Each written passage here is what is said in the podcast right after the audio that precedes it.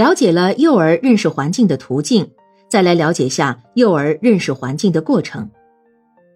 幼儿认识环境的过程，实际上是幼儿了解、参与、适应环境的过程。因此，对幼儿认识环境过程的研究，主要是探索幼儿在一个新的环境中，或者遇到了一件新事物，怎样从不熟悉到熟悉，从不了解到了解，从而能在一定的程度上适应它，或者用自己的方式控制它。比如，幼儿进幼儿园。来到了一个新的环境，他紧张、无安全感、无所适从，有时就哭了。过了一段时间，他适应了，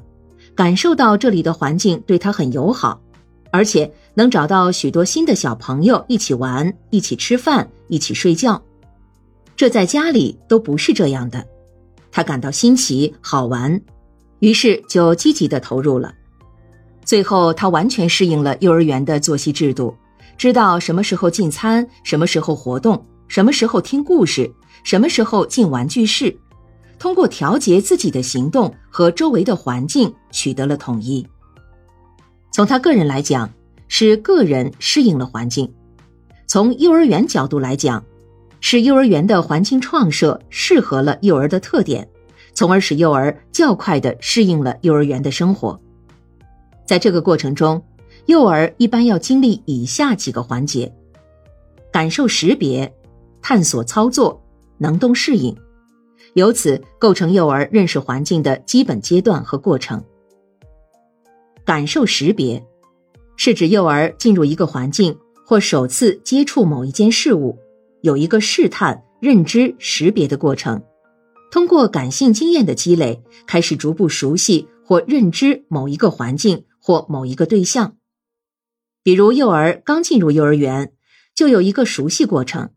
所以感受识别阶段实际上是指幼儿进入环境的过程。这个阶段的主要特点就是幼儿熟悉环境和认知环境。探索操作，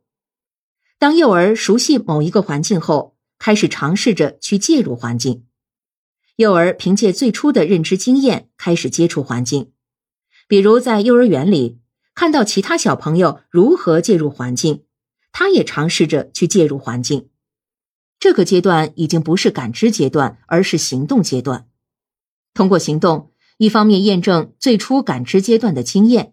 一方面积累新的经验，开始探索环境内在的某些规律和特点，从而为进入第三阶段创造条件。